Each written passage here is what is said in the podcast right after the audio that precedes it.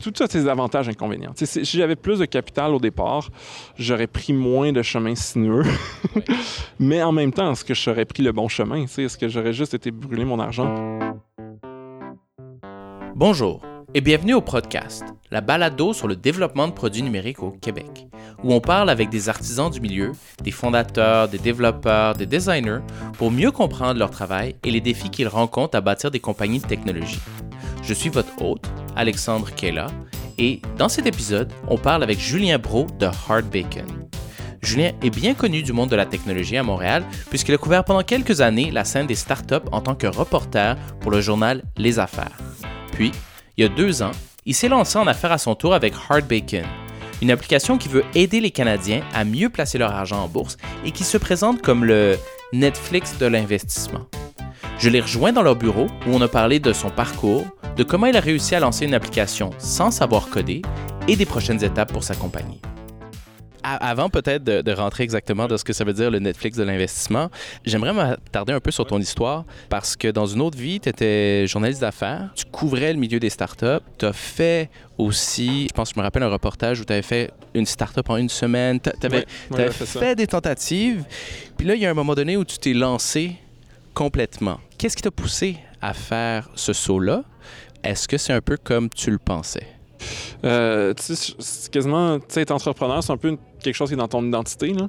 C'est-à-dire que si tu as toujours été heureux comme employé, puis tu sais, aimes bien ça qu'on définisse tes tâches, puis t'as pas de trouble, puis ton boss trouve que tu fais tout ce qu'il lui demande, puis tu es heureux là-dedans. Puis la seule chose qui tu veux être entrepreneur parce que tu dis, là, ça serait le fun pour, pour rentrer le lundi matin, puis euh, être riche, puis d'avoir euh, ma place au soleil dans le sud. Là. Parce qu'il y a beaucoup de gens qui pensent entrepreneuriat, euh, indépendance financière, puis relaxation. ces gens-là, s'ils se regardent dans le miroir, il semble que pour, moi, c'est évident que c'est pas des entrepreneurs. Exact. un entrepreneur, quelqu'un qui, qui. Puis, tu sais, je parlais, je suis pas le seul, là, qui, qui, a un peu de mal à, à accepter l'autorité des autres. Ça veut pas dire que c'est des, des, personnalités antisociales qui, qui font rien de ce qu'on leur demande. J'ai eu des boss, mais c'est toujours. J'ai toujours eu de l'initiative pour moi, pour, pour, revenir à ta question, euh, ça a toujours été. C'était pas une question, c'était plus quand j'allais partir. J'adorais mon emploi au Journal des Affaires, c'était super le fun. Euh, je suis un gars curieux, puis ça me laissait une belle marge de manœuvre. Je faisais ce que je voulais. Mais euh, avant, j'ai déjà eu une maison d'édition, j'ai lancé plusieurs projets, puis j'ai toujours été la plupart de ma carrière, j'étais à mon compte. Donc, euh, qu'est-ce qui m'a poussé? Je te dirais que ça revenait, mes, pulsions entrepreneuriales revenaient. Je trouvais que ça manquait peut-être de défis. ça me satisfaisait ma curiosité d'être journaliste, mais je sentais pas le, danger que tu ressens quand tu fais l'entrepreneuriat puis tu te lances sans filet. C'est ça. Fait que tu avais déjà un peu anticipé, tu étais familier avec le mode de vie, avec euh, la difficulté. Peut-être une différence quand même, c'est que dans le cas de la technologie, c'est facile d'avoir des idées, mais si tu n'as pas les compétences techniques, tu peux pas créer la vision que tu as. Tu sais, par exemple une maison d'édition, c'est relativement accessible versus développer une application iOS. Ah ben c'est sûr, c'est plus complexe. Des fois, j'ai regretté de ne pas avoir étudié en développement logiciel ou de pas, euh, pas avoir été développeur, c'est pas mon expertise. Donc, euh, c'est beaucoup plus compliqué, oui. Pour quelqu'un, tu sais, un fondateur technique qui est ingénieur et qui est capable de faire la première version de son produit, va, va, suivre c'est dur. C'est dur pour tout le monde, mais disons que c'est plus facile de lancer un projet technologique, on s'entend. Mais c'est ça. je pense que ce qui est important pour, les auditeurs, c'est de se dire j'ai une très. J'ai l'idée à un milliard de dollars pour une application iPhone. votre idée, elle vaut absolument rien, vous avez rien. C'est pas que ah, j'ai déjà 20 du travail. vous avez 0 du travail de fait. mais, mais un développeur a besoin de d'autres compétences. Tu ne bâtis pas une compagnie il y a l'autre croyance aussi. sais, ah ben on bâtit l'app, puis là, on a bâti une business. Tu as besoin de gens en administration, en marketing, euh, en vente. Tu as, besoin de tout dans une compagnie. Donc, euh, Mais en fait, toi, donc justement, quand tu t'es lancé en technologie, première chose que tu as faite, c'est jouer avec tes forces, puis faire communiquer énormément. Exactement. Tu as fait beaucoup d'autopromotion, ce genre d'affaires-là. Est-ce que c'est ça qui, à ton avis, t'a permis de trouver justement ces, ces, ces développeurs-là, de prouver ta valeur? C'est évident qu'il euh, y a un, peu un, débalancement pour, pour ceux qui ont des projets, justement, qui des idées d'app, puis cherchent un cofondateur technique. Euh, c'est un peu comme le, même problème des sites de rencontres ou des, des bars. C'est-à-dire que les développeurs, il y a une rareté incroyable de développeurs au niveau des développeurs, les employeurs se, chamaillent pour les débaucher, les, fondateurs business. Fait qu'ils sont sollicités de toutes parts. Fait que si, tu veux convaincre un développeur, c'est tu faut que tu viennes démontrer que tu fais une grosse partie du travail. sais, lui, il y a énormément de travail au niveau du développement. Ben, il faut que tu viennes valider fait que c'est pas l'idée. Déjà, c'est de valider, puis là, tu te dis, regarde, j'ai des contrats, les gens sont prêts à payer. Développe ça, puis on a tant de revenus. Ça, ça devient intéressant, parce que les développeurs ont tous des idées, c'est pas, pas des cons. Fait qu'il y a des idées à un million de dollars, il y en a. Euh, mais ce qu'ils ont peut-être pas, c'est des contrats euh, ou des, des, des, études de marché, ou en tout cas, personne ne fait une étude de marché. Là. Mais, mais c'est tout ce, ce, ce niveau-là. Moi, ce que j'ai bâti aussi, c'est une audience. Euh, donc, on a juste lancé un site web, euh, puis on s'est bâti une grosse liste de courriels. Donc, c'est un peu un moyen de dire, ben, regarde, on a, du, on a, des milliers de personnes qui sont intéressées par le produit qu'on n'a pas encore développé. Ouais. Fait que ça, fait partie des choses. Mais j'imagine que quand même, parce que là, tu as deux, as deux choses. Un, tu est-ce que tu en fait, est-ce que tu as choisi, est-ce que ton idée est exactement comme elle était envisagée initialement? Non. C'est ça, elle a comme évolué. Fait que toi dans le fond, tu as choisi un espace qui était l'investissement pour les particuliers. Oui. Puis tu t'es dit il y a quelque chose à faire parce qu'il y a un manquement. Oui. Tu as bâti une audience. Puis après, tu as dit à travers cette interaction-là, je vais trouver l'idée exacte, puis c'est ça qu'on va développer. Exactement. Ah, tu sais, dès qu'il y a un problème, ouais. si tu es, sûr qu'il y a un problème qui qui crée des pertes ou qui, qui a, une, qui a une opportunité manquée euh, qui se chiffre en gros chiffres, ben, en général, il y a une business là. Puis pourquoi l'investissement personnel? C'est un, un, intérêt personnel. En fait, moi, je n'ai pas étudié en finance, mais c'est quelque chose que, qui m'a toujours intéressé. Puis j'ai fait des erreurs moi-même quand j'étais investisseur euh, autonome. Tu choisis des compagnies. Puis je trouvais que les plateformes ne nous aidaient pas. C'est vraiment... Euh, il y a eu une révolution où avant, tu étais obligé de payer 100$ de commission puis appeler quelqu'un au téléphone pour, euh, pour acheter des, des, actions en bourse ou d'autres des, sites financiers. Puis là, ça coûtait, bon, euh, quand j'ai commencé, ça coûtait 30$, là, c'est rendu 10$. Ça coûte moins cher, mais il n'y a rien qui a évolué. Ça fait que j'arrivais pas à comprendre pourquoi. Il n'y avait aucun. Les outils n'aidaient pas les gens. Puis, puis une, une, des raisons, c'est que l'industrie fait de l'argent en vendant de la confiance par l'entremise de conseillers. Euh, c'est à peu près. Ouais. Puis c'est quoi la différence entre ce qui est, ce qui est devenu, disons, Hard Bacon, ouais. puis les robots conseillers, puis les autres solutions qui sont offertes sur le marché? C'est une bonne question. En fait, les robots conseillers adressent un problème similaire, c'est-à-dire que les gens payent trop de frais auprès des conseillers, surtout les gens qui qui sont pas millionnaires, qui ont moins d'argent, les conseillers vont les prendre, mais pratiquement pas passer de temps sur eux. Donc, euh, eux, ils ont baissé les frais, puis ils font à peu près ce qu'un conseiller fait. Quand je dis conseiller, je parle, mettons, le, la personne à la banque qui vous vend des fonds communs de placement. Puis elle, elle, pose une couple de questions, puis elle dit, OK, mais pour ces gens-là, en général, voici les deux fonds euh, ou les trois fonds qu'on, vous suggère. Mais dans le fond, le, robot conseiller, c'est un formulaire en ligne. Puis à la fin, il y a, il y a des, des, modèles de portefeuille qui sont recommandés. C'est pas un algorithme qui décide, qui investit. C'est un formulaire en ligne que tu pourrais pro programmer toi-même avec du JavaScript en, en, en 10 minutes. Là. Ouais, non, non, clairement, clairement. Puis, Mais, euh, fait, pour répondre ouais. à ta question, nous, on n'est pas un robot conseiller. On, on, on, aide les gens à investir eux-mêmes directement dans le marché boursier. Fait qu'on va pas te recommander euh, un modèle de portefeuille. On va juste analyser ton portefeuille, euh, puis on te fournit de l'information sur le marché boursier de manière à ce que toi, tu puisses décider dans, dans quoi tu investis. C'est ça. Puis après, donc là, si je me souviens un peu de votre application, lorsque tu regardes, tu as différents bundles. Puis c'est en fait comme un peu, on dit, OK, ça c'est un peu ce qu'on a vu, ça c'est les, les, les, les, stratégies de placement qui s'offrent à toi d'une certaine fait manière. Que, sont fait comme... On a une librairie de modèles de portefeuille, on a des, on a des, des librairies aussi d'actions puis de, de, de, fonds. Puis c'est aux gens en fait de décider, bon, je vais investir là-dedans ou je vais copier ce portefeuille-là.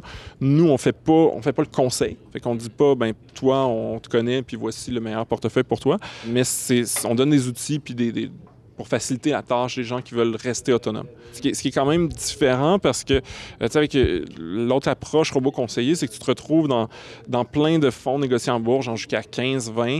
Chaque fonds va être exposé à des, des dizaines, voire des centaines de, de titres financiers. Fait que c'est une belle diversification. On s'entend que on est très diversifié, mais on ne sait pas qu'est-ce qu'on a acheté. On est vraiment, on achète le marché au complet avec différents justement différents profils de risque en, fonction de, de combien d'équité versus combien de titres à revenu fixe là, on, va avoir. C'est ça. Si tu prends le marché au complet, tu peux pas identifier un peu les éléments qui ont fait en sorte de t'aider à prioriser ta stratégie d'investissement. Fait ça, que là, ça- si le marché il change, tu fais comme Ah, je sais pas pourquoi. C'est ça. Ultimement, acheter le marché au complet, tu achètes des mauvaises compagnies. On s'entend que dans le marché, il y a des, des- des compagnies vraiment mal gérées.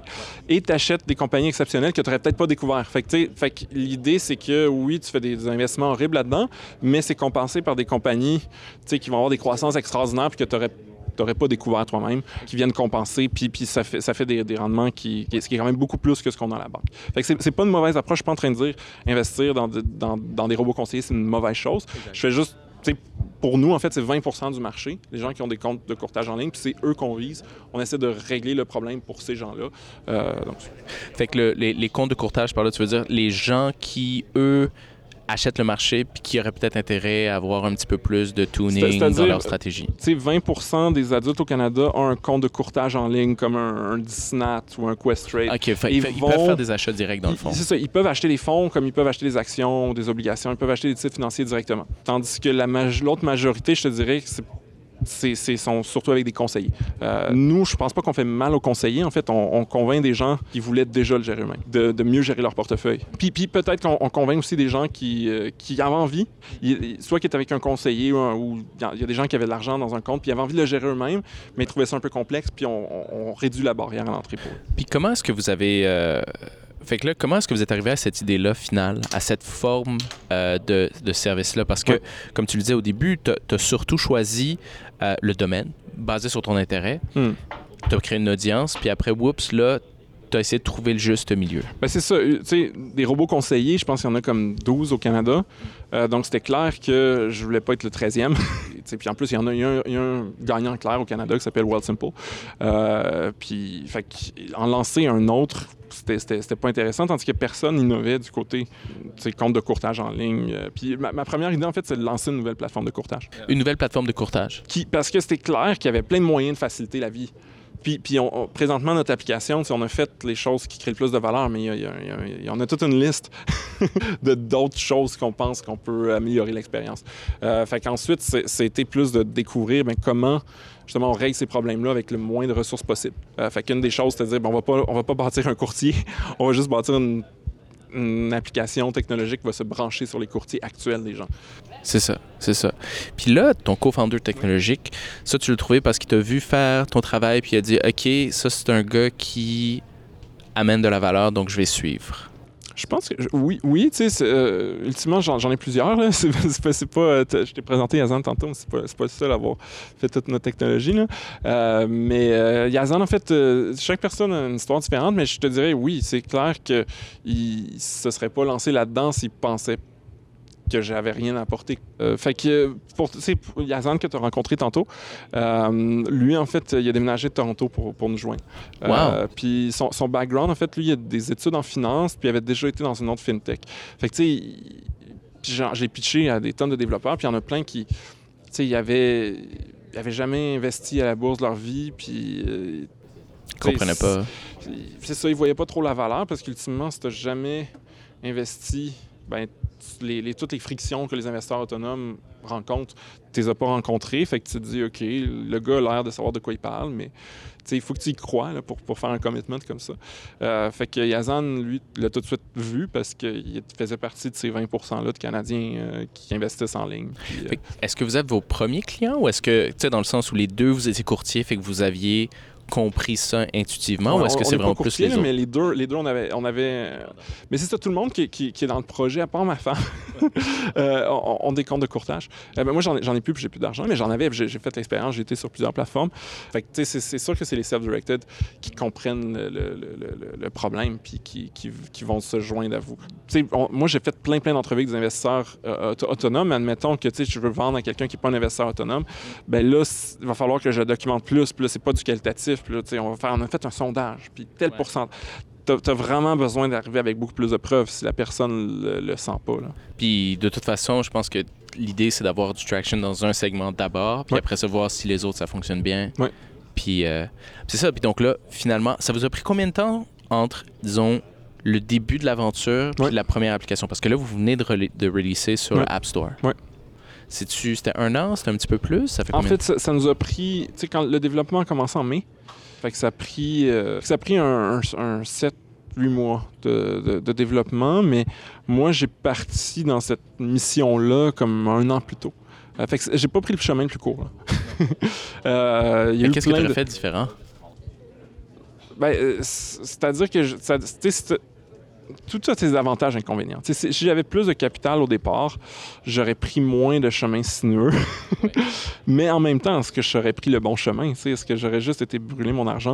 Là, c'est facile de dire après, j'aurais pu faire ça, mais justement, tous mes chemins sinueux, euh, ce qu'on, au début, c'était vraiment, on, avait un site Internet, puis on, a encore, là, puis on, fait, on, compare différents produits financiers. Euh, puis, fait que, au début, dans mesure, on j'avais pas les moyens, j'avais pas l'équipe, j'avais pas les moyens de, de développer cette plateforme euh, ben, on travaillait là-dessus, puis le projet d'app était comme un rêve plus que plus qu'un quelque chose de concret. Puis tu sais, c'était lié quand même. Là. Fait que plus je, je, convainquais les gens d'ouvrir des comptes de courtage, puis après ça, ils me parlaient de leurs problèmes. Fait que ça, ça, nous, ça nous a pris, ça, nous a permis hein, de, ou ça nous a forcé en fait à avoir encore beaucoup plus de feedback que, j'en aurais eu euh, euh, si j'avais fait les choses différemment. Ben ouais, puis ça, ça m'amène à un autre une autre source de validation, si on veut, c'est qu'il y avait... Euh, le, crowdfunding est devenu une espèce de, manière de contourner ça. Vous, vous n'avez pas financé directement l'application, mais vous avez financé euh, autre chose. Est-ce que en fait, comment elle a été cette expérience-là? Puis est-ce que tu trouves que ça t'a ouvert des portes au niveau de la crédibilisation, au niveau de, tout, de tout, ce qui vient avec? C'est clair. Oui, ça, ça, nous a beaucoup aidé. C'est un bon moyen de voir comment tu fais pour acquérir ton monde, puis si ça fonctionne. C'est un, bel exercice. Moi, je, je recommanderais. Euh, surtout si c'est un produit. Tu sais, nous, par exemple, on a fait, comme tu dis, le, crowdfunding au niveau des cours sur l'investissement parce que, tu on a fait une étude et puis la plupart des crowdfunding autour des apps ne fonctionnaient pas. Euh, parce que la valeur perçue dans un crowdfunding, il faut qu'il y ait comme un deal. Tu as l'impression de non seulement d'être dans les premiers puis d'être cool, tu sais, d'être parmi les, les, premiers utilisateurs, mais tu veux un bon deal aussi. Puis c'est pour ça que, mettons, tu as une montre qui vaut 300$, puis là, parce que tu es prêt à attendre un an pour l'avoir ou plus, tu vas l'avoir pour 200 pièces ben où tu le fais parce que c'est cool, mais aussi parce que tu as, de la valeur, fait que un... Fait que vous, vous l'avez fait vraiment stratégiquement, cette décision-là de faire le cours? Oui. Versus... C'était pour la campagne. Je suis content qu'on l'ait fait, puis on continue à en vendre. Ouais. Ah ouais? euh, ouais. Euh, mais mais c'est clair qu'on n'aurait pas fait ça. C'est déjà un gros projet, là, notre projet d'application. On a fait en plus le cours dans les deux langues. C'était euh, c'était intense. Mais ça, euh, ça c'était un point intéressant, puis comme, parce que j'avais fait une entrevue avec les gars de, Smart Halo. Mhm. Puis eux, ce qui, ils m'avaient parlé de leur expérience, c'est pas exactement la même affaire parce que eux, c'est du hardware. Mais suite à l'expérience, ils ont dit faire du crowdfunding, c'est pas vraiment lever du capital, c'est une forme d'endettement. Parce que dans le fond, tu gardes toute ton, ton équité, donc tu gardes la propriété intégrale de ta compagnie, mais tu as une dette envers quelqu'un, puis tu vas devoir mettre le travail, puis leur livrer, puis leur donner, puis tu vas leur donner à plus beaucoup que tu aurais fait. Mais ça, c'est. C'est une forme de dette, oui. Mais, mais, mais, pour nous, ça dépend des marges. C'est-à-dire qu'en hardware, surtout quand tu fais un rabais de 40% ben souvent, tu vends cost. Fait que là, c'est une pure dette. Il n'y a, pas de, a pas de marge de profit. C'est vraiment comme j'emprunte de l'argent qu'il faut que je redonne à 100% euh, Nous, dans notre cas, on prévendait un cours en ligne. Euh, fait que les marges sont très élevées. Euh, donc, oui, il y avait une dette au niveau.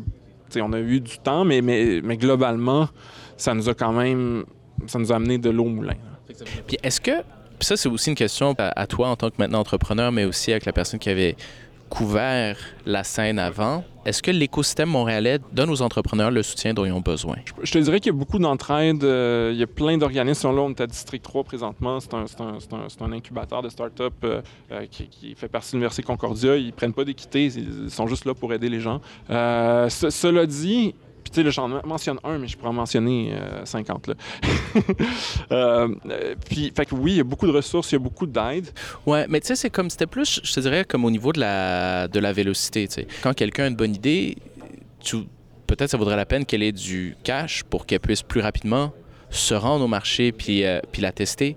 Puis j'ai l'impression que c'est un peu cette, espèce de soutien pour aller rapidement sur le marché qui est qui n'existe pas? Il n'y a, a, a, pas de cash, mais c'est ça, il n'y en a pas. Là. Faut, faut, faut puis même moi qui couvrais, je couvrais le financement en capital de risque, puis j'avais une perception où le cash euh, early stage était. J'avais l'impression, parce que tu entends l'histoire de celui qui a levé du cash sur une idée, ce qui arrive pratiquement jamais, mais ça arrive. Mais ça, ça arrive juste. Est-ce que ça arrive jamais ici ou ça arrive jamais tout court? Ben, c'est sûr qu'au Canada, c'est beaucoup plus difficile. Puis je te dirais même à New York, à New York non plus, tu n'en as pas de capital pour des compagnies qui ne scalent pas. Mm. Euh, fait que ça arrive dans la Silicon Valley. Puis dans la Silicon Valley, tu comme, je sais pas là, je sais pas, pas, le chiffre exact, mais tu as des, dizaines de milliers de personnes qui vont là pour lancer des compagnies technologiques chaque année. Fait que, euh, fait que oui, tu peux prendre un billet d'avion puis aller dans Silicon Valley, mais tes chances que tu rencontres un autre qui te fasse un chèque sur un coin de table, comme l'histoire de, Google, euh, puis ces mythes-là. Je veux dire, c'est vrai, là. fait que oui, cette culture-là de dire, tu sais, allons-y, même si on fait pas d'argent, puis faisons des choses folles, ça existe en Californie. Oui, mais ça existe juste mais, mais, c'est extrêmement compétitif, puis la plupart des gens qui raisent l'argent étaient à Stanford. Mais c'est ça, c'est ça que je trouve vraiment intéressant parce que, tu sais, surtout avec toutes les histoires qu'on s'était fait raconter, il y avait toute l'idée de la méritocratie, mais quand tu grattes un peu, tu réalises que, ben, pas tant. mais après, ça, ça reste accessible parce que là, là maintenant, toi, tu as un produit qui est existant puis tu es, dans le store, c'est pas encore une entreprise milliardaire, mais elle existe. Donc, e, est-ce que est-ce que c'est est-ce que c'est un rêve accessible ou est-ce que tu sais dans le fond, faut vraiment avoir les reins solides puis se lancer longtemps? Ben, un, il a personne qui va financer ton développement. aujourd'hui, il y était une époque où on allait te faire un chèque pour que, que, tu aies développé ta technologie. Il y a encore du monde qui vont, te faire un chèque, c'est en biotech ou quelque chose qui a beaucoup de propriété intellectuelle. Euh, mhm. Ça, c'est possible, mais tu parles de software, là, personne ne va financer le développement de ton software. Euh, fait un, il faut que tu le rentres dans le marché, puis c'est pas vrai parce qu'il est développé qu'on va te financer non plus. tu veux qu'il y ait une croissance des utilisateurs. Fait que c'est c'est pas évident. ouais, c'est ça. la méritocratie, oui. Si tu es capable de, multiplier le cash, en fait, c'est facile de réaliser de l'argent. Si je suis capable de prouver empiriquement que tu me donnes 10 000 puis je suis capable d'en faire 20 000 avec, ben, tu sais, j'ai beau être de n'importe quelle couleur, puis de pas de la bonne école, puis je suis bizarre, puis je pue, ça, va me donner l'argent pareil parce que je suis capable de le multiplier. Puis...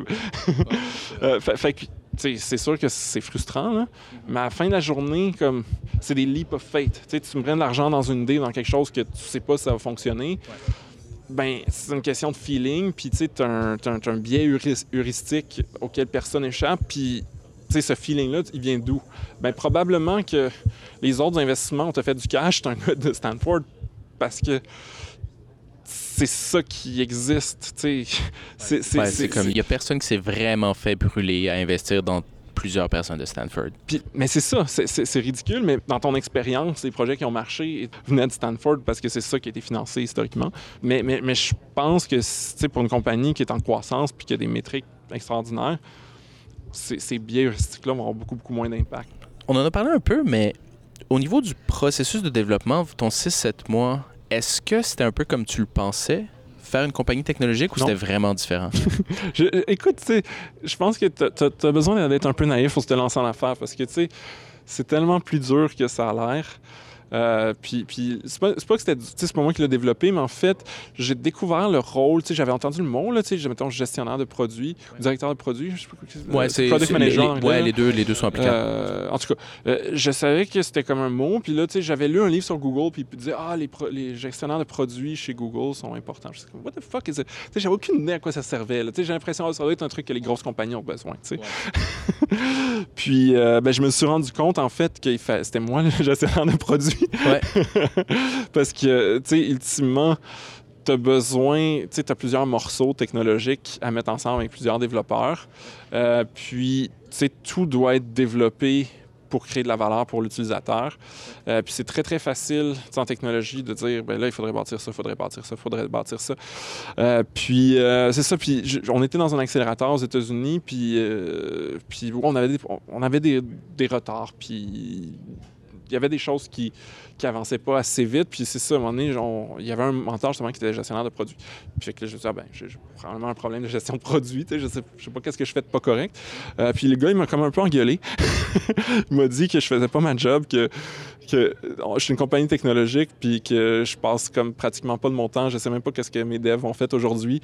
Puis il m'a dit que c'était moi le gestionnaire de produits, puis il fallait, tu sais, j'ai pas besoin de développer, mais je devais savoir qu'est-ce qu'est-ce sur quoi on travaillait chaque jour, puis d'être capable d'orienter mon équipe en fonction du bénéfice pour l'utilisateur. Fait, fait c'est très important de, de, de, de pour d'avoir quelqu'un qui a un rôle de gestionnaire de produits dans l'équipe. Mm-hmm. euh, je dis pas que ça peut pas être un développeur. Ça pourrait être quelqu'un qui a une expérience de gestion, euh, quelqu'un qui était CTO dans une compagnie peut occuper.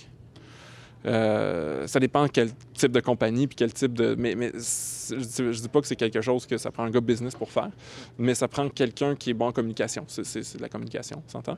Euh, puis qui est bon en gestion, puis qui est capable de comprendre très très bien, qui, le, qui pense juste au à l'utilisateur. L'utilisateur est le roi. Mais ça, est-ce que c'est quelque chose qui était comme pas clair pour toi au début? Comme dans le sens, tu sais, des fois, il y a des choses qu'on sait, mais qu'on n'a pas nécessairement internalisées. Oui.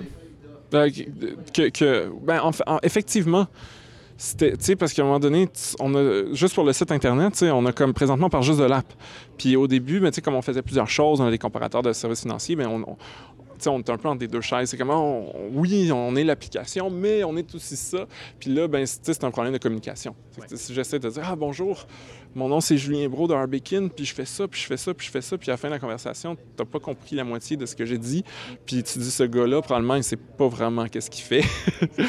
euh, donc, euh, oui, ça a pris du temps. Ah, puis, été beaucoup le feedback de, des gens que je rencontrais, puis j'essayais d'expliquer tout ce qu'on faisait, puis je laissais une impression qui n'était pas bonne. Fait que, ça, mais ça fait quand même un bout de temps. Là. Euh, que, maintenant, mon pitch, c'est euh, Bonjour, mon nom c'est Julien Bro de Harbekin. On fait une application mobile qui se connecte à tes comptes d'investissement, puis qui t'aide, euh, qui analyse ton portefeuille, puis qui t'aide à devenir un meilleur investisseur. That's it. Ouais. C'est pas mal tout le temps le, le, le même laïus que je fais, puis, puis c'est clair. Puis si toi, tu avais à le refaire ou si quelqu'un était dans une situation similaire à toi puis voulait se lancer, ouais. Qu'est-ce que qu'est-ce que tu recommanderais de ah, faire? Moi, j'aimerais ça m'envoyer un message dans le passé. Euh, un, euh, comme... Euh, tu sais, assure-toi d'aller chercher des marges de crédit avant d'en avoir besoin. Fait que une fois que tu as quitté ta job, tu n'as plus d'argent puis que tu as manqué un paiement, bonne chance pour avoir du crédit. Fait que va chercher tout le crédit que tu peux le plus vite possible, même si tu n'as pas besoin d'argent, parce que je suis encore en mode découverte, j'ai pas besoin d'argent tu vas avoir besoin d'argent, puis tu vas te remercier ton toit du passé. fait que va chercher euh, futur preneur, augmente ta, ta, marge sur ta carte de crédit, va te chercher tout, tout le crédit. L'idée, c'est pas de décider jusqu'à quel point je suis prêt à prendre un risque et à m'endetter pour mon idée. L'idée, c'est juste de, de l'ouvrir. puis après ça, de réfléchir si ça a du sens ou non d'utiliser. Euh, fait que, allez, ça, c'est une, une, chose très importante que j'ai pas faite.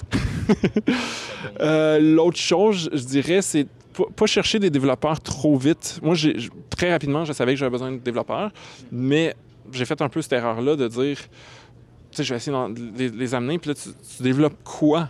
Tu sais, c'est quoi le flow? Tu sais, euh, j'ouvre un compte, OK, bien, est-ce que mot de passe, est-ce qu'on utilise Facebook, euh, login?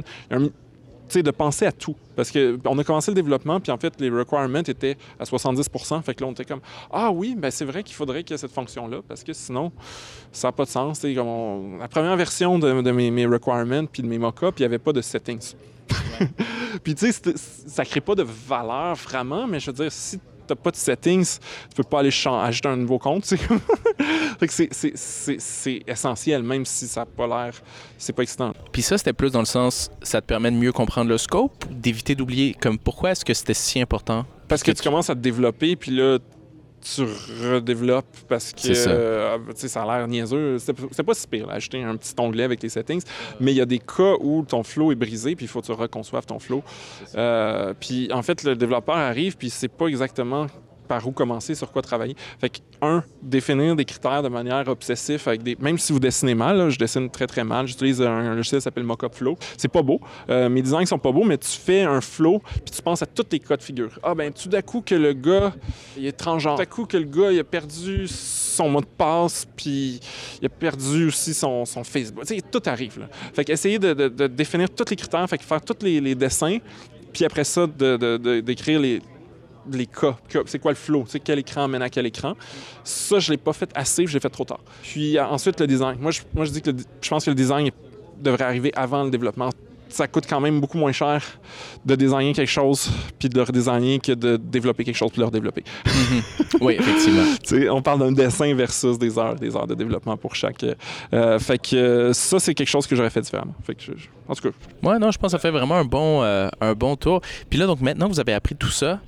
Euh, puis que vous avez une app qui est, qui est- qui est disponible, puis que là, maintenant, tu es product manager, puis vous avez un Puis on s'est roadmap. bâti une audience. Tu sais, là, tu m'as dit qu'est-ce que moi j'aurais fait différemment. Exact. Parce que plein de gens, moi, j'avais j'ai bâti une super audience. Oui. Plein de gens l'ont pas fait, puis ils regrettent de pas l'avoir fait. Moi, je, je l'ai fait. Je, je regrette pas, mais si vous écoutez ça, bâtissez aussi une audience. c'est ça.